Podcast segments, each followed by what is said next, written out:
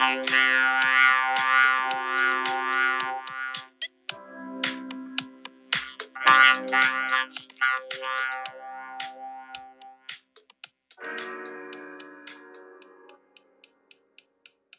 natürlich auch wieder eine Spoilerwarnung.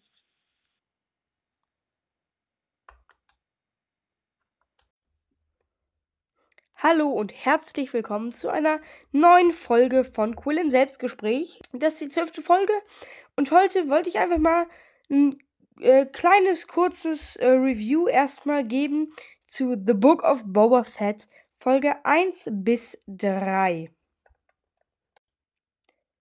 Bis wir dann ein richtiges Review äh, in dem Podcast haben, wo wir dann wahrscheinlich dann einfach die ganze erste Staffel, wie auch letztes Mal bei Mandalorian Staffel 2, einfach in zwei Folgen zusammenfassen und äh, explizit darüber reden, wollte ich jetzt einfach einen kleinen Ersteindruck zu den ersten drei Folgen geben. Und damit fangen wir auch jetzt direkt gleich an.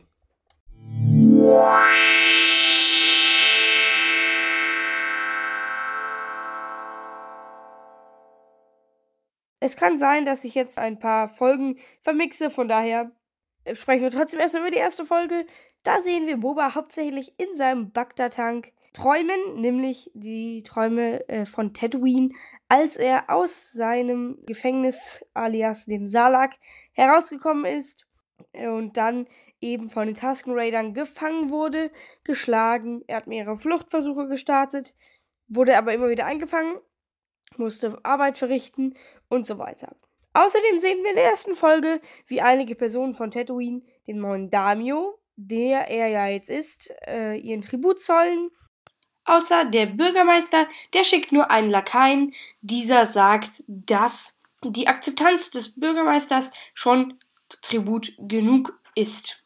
Damit kommt Boba natürlich nicht so klar, geht nach Tatooine bzw. Mos Espa in die Stadt und dort besucht er erstmal eine Bar, wo er ziemlich viel Cash bekommt.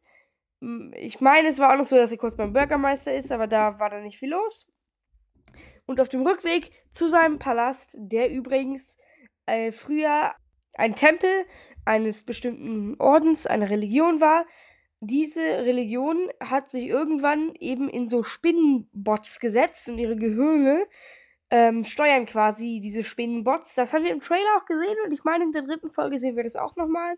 Jedenfalls wird er auf dem Rückweg zu seinem Palast von einer Gruppe Attentäter angegriffen, die fancy Waffen haben, die aber irgendwie ziemlich wenig bringen. Sie haben zwar so Energieschilder, aber irgendwie damit können sie auch nichts machen. Also diese, diese Stromschockerwaffen richten keinerlei Schaden an. Und generell ist diese ganze Action-Szene Action -Szene super lame. Passiert irgendwie nicht viel. Jedenfalls, das war dann so ziemlich die erste Folge. Äh, Fennec Shand jagt ähm, nochmal einem nach und kann ihn gefangen halten. Was er sagt, wissen wir allerdings nicht. Und das war eigentlich schon die gesamte erste Folge. Viel ist da tatsächlich nicht passiert. Und nach der ersten Folge habe ich tatsächlich auch so gedacht, hm, ich war nicht beeindruckt. Es gab irgendwie keine Story. Es wurde jetzt auch nicht angefangen, eine Story zu beginnen. Es war einfach so ein, okay, hier ist Boba Fett und das sind so ein paar Leute auf Tatooine. Und er träumt irgendwie manchmal seine Vergangenheit. Aber nach der ersten Folge war ich relativ unschlüssig, was ich damit jetzt anfangen soll. In meinem Kopf. Aber nach der zweiten Folge sollte sich das ändern. Kommen wir zur zweiten Folge. In der zweiten Folge sehen wir sehr viel aus Mandos Traumwelt im Bacta Tank. Er hat einen langen Traum von seiner Zeit auf Tatooine. Äh, in diesem Fall allerdings merken wir so ein bisschen, er hilft äh, den, den Tusken Raidern eben unter anderem bei diesem Angriff vom Pike-Syndikat mit diesem Zug. Warum auch immer ein Zug ohne Schienen. Also eigentlich ist, könnte man auch ein Frachtraumschiff nehmen. Gut, sah cool aus. Jedenfalls, dieser Zug fährt immer durch die Wüste und schießt eben immer die Sandleute ab. Dabei hilft Boba Fett ihnen eben, indem er Speederbikes klaut und die ähm, Tusken Raider dazu trainiert, diese Speederbikes einerseits zu fahren, aber andererseits von diesen Speederbikes auf Dinge zu springen. Eben dieser Zug. In einer großen, langen und zugegeben coolen Action-Szene äh, kapern sie dann diesen Zug, reden dann mit den Leuten dort und Sie haben sich ihr Territorium quasi zurückgekämpft, erkämpft.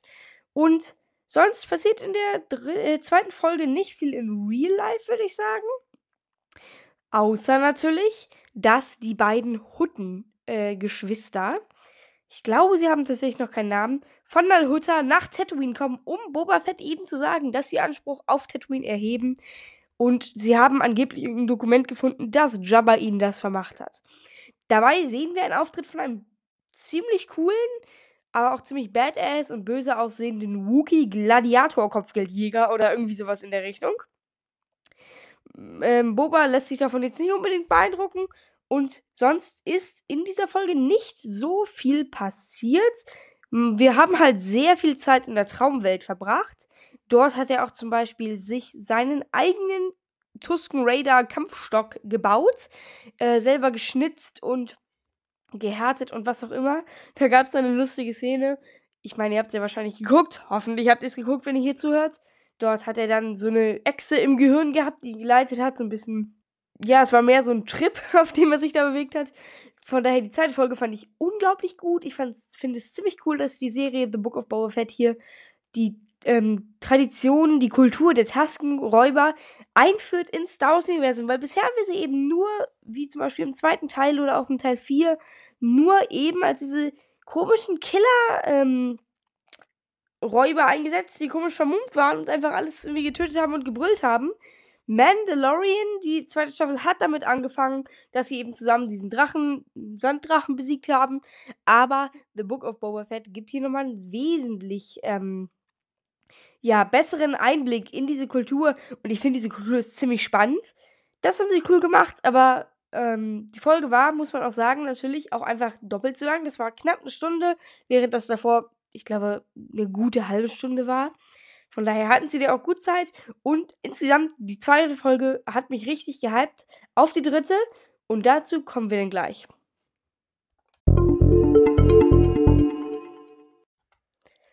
Kommen wir zur vierten Folge. In der vierten Folge bewegen wir uns kurz in der Traumwelt von Mando auf Tatooine. Allerdings erleben wir dort nicht unbedingt sehr viel. Mando geht zum Boss des Pike-Syndikats auf Tatooine. Dort spricht er mit ihm, fragt ihn, ob äh, die Tusken Raider die Schutzpatrouille quasi für das Pike-Syndikat sein können. Dieser sagt aber, sie hätten schon eine Schutzpatrouille und wollen nicht doppelt zahlen. Daraufhin reitet Boba mit seinem super coolen Banter mit ein paar ziemlich schönen Shots zurück und findet das Tippi-Dorf-Lager der Tusken Raider komplett verbrannt äh, vor mit den Zeichen auf den Zelten gesprayt, die auch in der, ich meine, es war tatsächlich so die erste Folge, auf das Haus äh, gesprayt wurden, wo äh, das geplündert wurde. Von daher ist es irgendeine Gangster-Biker-Bande, die eben die ganze Tusken Raider ähm, ja, Gruppe dort ausgelöscht hat und ihren Dorf niedergebrannt hat. Und da ist dann auch schon Schluss in der Traumwelt. Dann ist Mando wieder ein bisschen unterwegs in der Realität, denn er wird aus dem Traum gerissen von dem Wookie-Kopfgeldjäger aus Folge 2.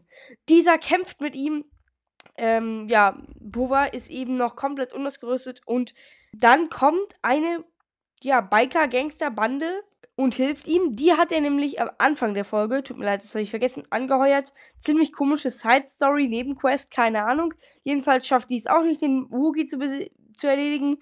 Seine beiden grünen Ork-Wachen schaffen es ebenfalls nicht, bis dann Fennec Shand es schafft, den Wookie in die leere Rancor-Grube zu schubsen, beziehungsweise den Hebel zu betätigen, sodass der Wookie reinfällt.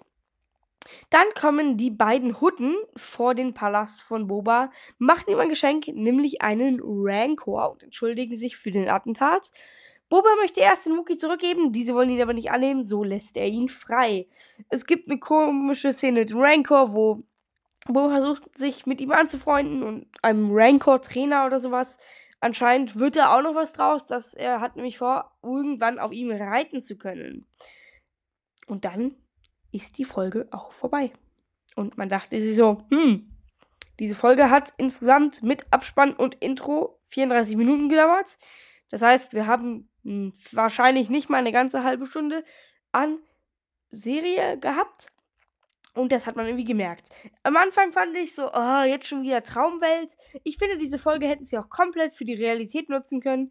Und diese ganze Tippi-Lager wird abgebrannt Story einfach in der nächsten Folge haben können. Dafür mehr Zeit in der Realität, sage ich mal, zumindest im Jetzt, zur Zeit, wo die Serie ja eigentlich spielt. Und sonst war die Folge halt einfach sehr kurz. Und mehr kann man dazu nicht sagen. Sie war jetzt nicht schlecht oder so, aber sie war jetzt auch nicht überragend. Das Rancor-Geschenk war natürlich eine coole Idee und ich äh, finde, ich glaube, da entsteht auch noch was Cooles draus aus dieser Rancor-Sache. Aber grundsätzlich war es das mit der Folge und mehr kann ich dazu auch nicht sagen. Von daher, danke, dass ihr hier bei diesem kurzen Mini-Review zugehört habt. Vielen Dank fürs Zuhören. Möge die Macht mit euch sein und wir sehen uns in der nächsten Folge. Noch ein kurzer Anhang. Ich habe tatsächlich mehrmals Mando statt Boba gesagt denkt es euch einfach nachträglich nochmal da rein. Immer wenn ich Mando gesagt habe, meinte ich Boba. Tschüss.